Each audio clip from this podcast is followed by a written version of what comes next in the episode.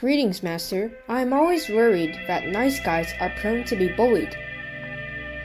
Why do you think so? I was cheated when I aroused my kindness to help others.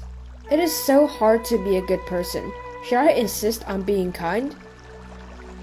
After encountering setbacks, misunderstandings, or even injury from the recipients in the process of doing good, many feel that kind people are easily hurt.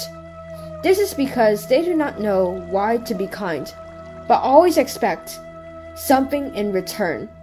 Once their expectations cannot be fulfilled, they will feel wronged, confused, and unfair.